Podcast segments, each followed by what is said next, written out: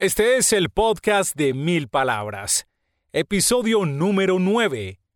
¿Qué tanto debe educarse para emprender o para trabajar?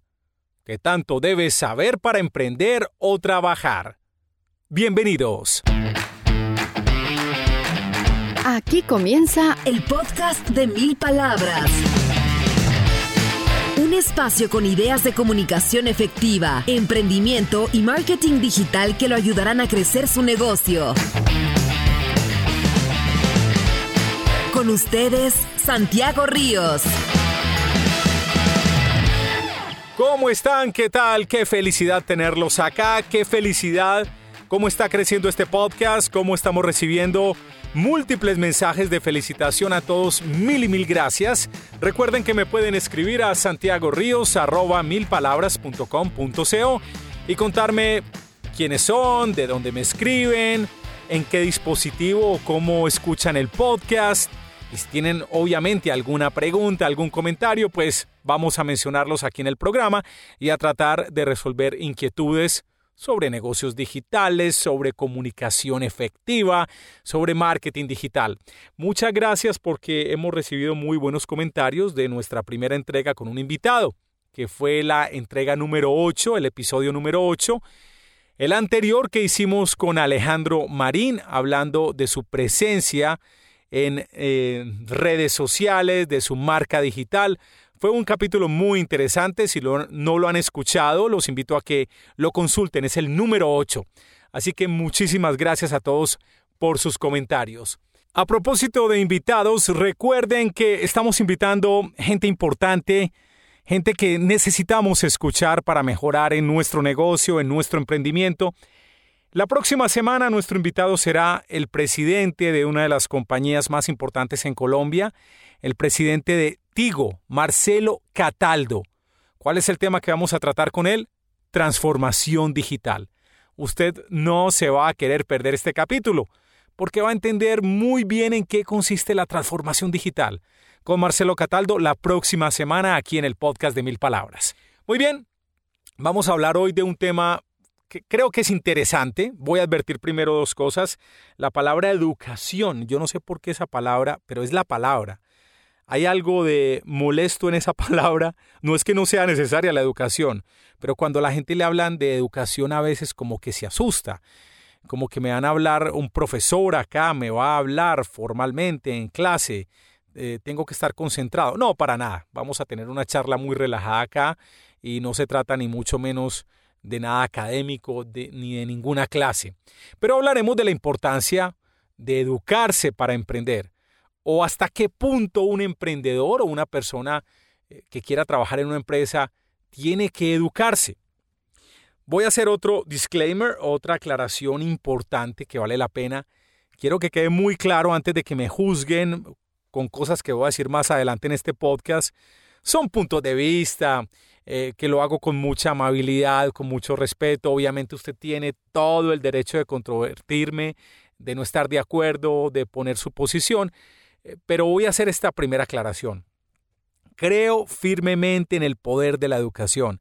Creo firmemente que todos los ciudadanos deberían tener eh, el acceso a la educación primaria, secundaria, universitaria, que un país progresa cuando la gente sabe más, que un país sale adelante y logra la tranquilidad, la paz, eh, un mejor ambiente social cuando la gente está educada y sabe más. ¿De acuerdo? Aquí podríamos apelar o parafrasear a nuestro campeón mundial de boxeo, Antonio Cervantes Kid Pambelé. Bueno, él nunca dijo esto, pero lo hubiera dicho así. Es mejor ser educado que ser mal educado. Claro. Es mejor saber más que saber menos, por supuesto. Bueno, para los que no saben, Pambelé fue campeón mundial de boxeo colombiano y él decía, es mejor ser rico que pobre. Bueno, yo tomo la frase y la rearmo. Es mejor ser educado que ser mal educado. Es mejor saber más a saber poco. Estamos de acuerdo en eso. ¿Sí? Muy bien. Ahora, hablaba del acceso a la educación. Ya lo vamos a conectar con todo el tema de emprender. Pero aquí también hay que tener cuidado con ciertas cosas. Ah, bueno, tengo otra pequeña historia acá rápida, muy rápida Ustedes conocen un señor que se llama Pepe Sierra, lo han, lo han oído mencionar, ¿no? Bueno, con seguridad conocen a Pepe Sierra por la famosa calle de Bogotá, creo que es la 116. Bueno, yo viví unos cuatro años en Bogotá, pero no me acuerdo cuál calle de la 116, creo que sí. Muy bien, el señor Pepe Sierra es un señor de Medellín eh, que fundó, que fue empresario desde muy temprana edad y después se fue, digámoslo así, a colonizar, a trabajar en Bogotá y fue dueño de muchísima tierra en Bogotá. Y de hecho hay una historia famosa que no me acuerdo exactamente la frase, pero el cuento es que alguien le dijo, eh, señor Pepe Sierra, usted escribió aquí hectáreas, escribió hectáreas sin H. Entonces, el señor Pepe Sierra le dice que no era un señor muy educado, que en su biografía obviamente se habla de un señor que a duras penas hizo dos, tres años de escuela, no pasó de ahí, es decir, no se educó. Y el señor Pepe Sierra, frente a este comentario de su colaborador, que al parecer era más educado y que le decía a don Pepe, eh, hectáreas se escribe con H, usted la está escribiendo sin H. Y le dijo, mire, yo tengo no sé cuántas miles de hectáreas sin H. ¿Usted cuántas hectáreas tiene con H? Me parece bien interesante. Y digámoslo así que es una manera no de, desmitificar, no de, em, no de menospreciar la educación, porque como les decía es mejor ser educado a no ser educado, pero también es una manera de decir que el emprendimiento y el trabajo está en la práctica y en la vida real. Recientemente, la vicepresidenta de Colombia, y advierto también acá que no soy, eh, no tengo una afiliación política definida en este momento con nadie, tengo eh, unos pensamientos y unas actitudes políticas frente a ciertas cosas, pero este no es el espacio. Pero Marta Lucía Ramírez decía en un evento con este grupo de sabios colombianos en Cartagena, dijo que el conocimiento por el conocimiento es solo vanidad. La aplicación del conocimiento por el bien de la humanidad es lo que tiene impacto y hace la diferencia. Y a mí me pareció muy valiosa esta frase, que fue criticada por muchas personas. Atención, claro, cuando un político, sea de cualquier corriente, dice algo y medio causa revuelo, cae todo el mundo encima a criticar, a dar palo, porque para criticar, para molestar, para atormentar, acosar, dar palo, la gente está lista, pero para construir no. Y yo quiero irme o ser abogado del diablo, entre comillas, y decir que esta afirmación tiene mucha validez. A la vicepresidenta le cayeron pues científicos, obviamente científicos que tienen eh, carrera, doctorado, especialidad, siete doctorados, ¿cierto? Es el conocimiento por el conocimiento, es esa... Hay una vanidad ahí. Yo no digo que la gente no tenga derecho a estudiar lo que quiera y a estudiar el tiempo que quiera. Hay gente que se la pasa estudiando, pero tiene sus problemas. Veamos, por ejemplo, lo que les decía en un principio. Es importante que un país y que todos los ciudadanos tengan acceso a la educación. Pero ¿cómo? La educación pública, y aquí me voy a meter en Honduras y probablemente me van a criticar, pero respeto puntos de vista. Mucha gente dice, educación gratuita para todos.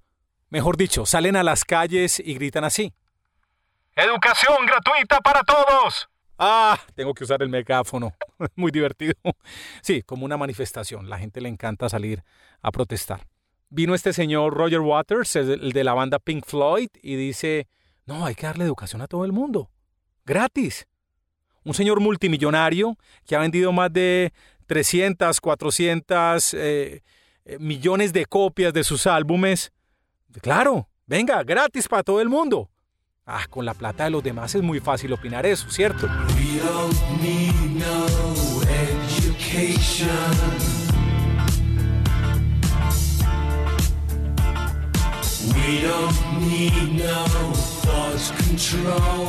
Respeto otras opiniones, pero yo tengo un concepto muy claro sobre la educación gratuita y sobre todo en la vida. Cuando a usted algo le sale gratis, cuando no le cuesta nada, usted no adquiere ningún compromiso. Cuando a usted algo se lo dan gratis, no adquiere ningún compromiso. Soy de los que creo que una persona que es poco favorecida y que quiere estudiar, hay que cobrarle algo. No estoy diciendo ni mucho menos que el valor de la matrícula de la universidad más cara de Colombia. No estoy hablando de eso, pero un valor mínimo que ayude a sostener los gastos administrativos de una universidad, pero más que ese gasto y que esas finanzas del Estado, más que eso, es que la persona sienta, a ver, si un semestre cuesta, por decir algo, en Colombia, en una universidad costosa, cuesta eh, 2.500 dólares el semestre, hombre, que para esta persona el semestre le cueste 100 dólares.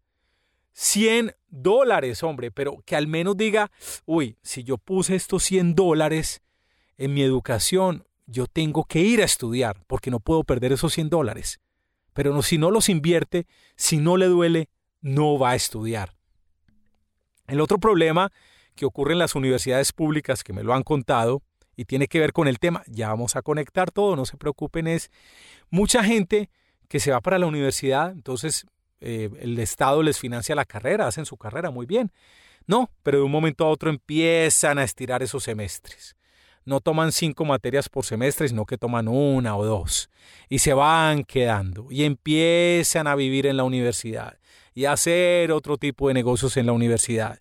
Y se convierten en monitores. Y después de monitores son investigadores. Y después de investigadores quieren hacer una segunda carrera y un posgrado y un doctorado, 19 años en la universidad, viviendo, quitándole el puesto a alguien más que tiene que entrar a la universidad pública. Por Dios. Pero lo más serio que digo yo es, se quedan en la universidad y la pregunta es, y no lo voy a generalizar, ¿son productivos para el país? Son productivos para generar riqueza en las empresas, para generar valor agregado para los clientes? Esa es la gran pregunta de la, educación y de esa educación vitalicia. Entonces estoy de acuerdo con la vicepresidente cuando dice el conocimiento por el conocimiento es solo vanidad. La aplicación del conocimiento por el bien de la humanidad es lo que tiene impacto y hace la diferencia. Voy a decir algo más. Antes los papás nuestros y papás de mucho más atrás obligaban a sus hijos a estudiar ciertas cosas porque era lo que daba plata. No estoy de acuerdo con eso tampoco. Creo que las personas tienen que estudiar lo que los hace felices y la felicidad no es la comodidad. La felicidad es la realización personal, lo que le mueve el espíritu, lo que lo hace sentir vivo, lo que le da un propósito en su vida, una persona debería estudiar eso. Pero atención, en un momento dado, sea lo que usted haya estudiado, diseño, derecho, ingeniería, peluquería, antropología, en cualquier momento tiene que hacer que su carrera lo ayude a producir, porque tendrá que vivir de algo. Ese modelo de educar mucho, de acumular y acumular cartones, hay un cuento en Colombia, un dicho que es este tipo tiene más cartones que un tugurio.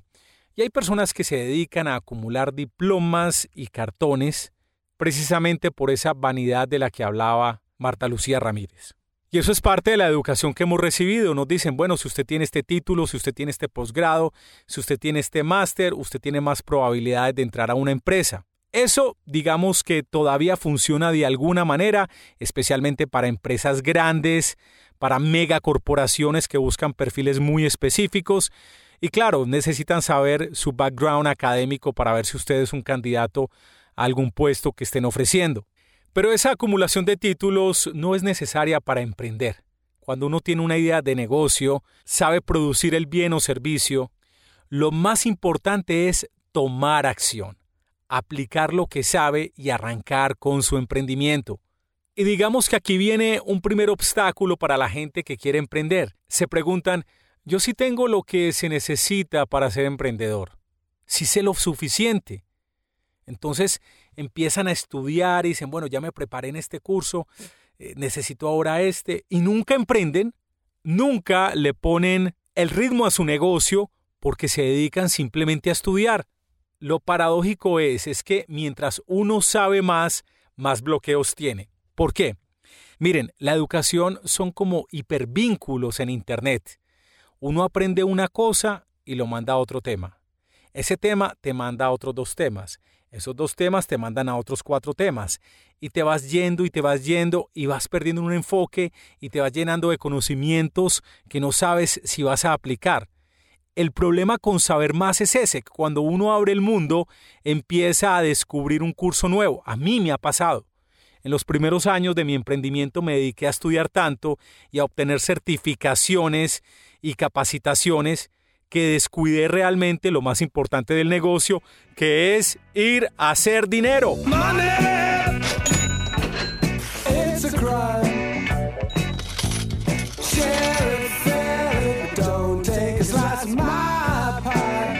El otro problema cuando uno sabe mucho es que tiene tanta información que todas las opciones lo terminan paralizando a uno. Mm, ¿Será que mejor pongo mi negocio en Instagram o será que mejor lo pongo en YouTube? ¿Será que hago un podcast o será que escribo contenidos? ¿Será que consigo clientes por LinkedIn o será que mejor compro publicidad en Facebook? ¿Será que compro este software de contabilidad o compro este otro? Es decir, nos llenamos y nos llenamos de opciones de información que nos terminan paralizando. Y la parálisis es la enemiga de los emprendimientos, porque la acción, y ya lo he manifestado en podcasts anteriores, la acción es lo que da claridad.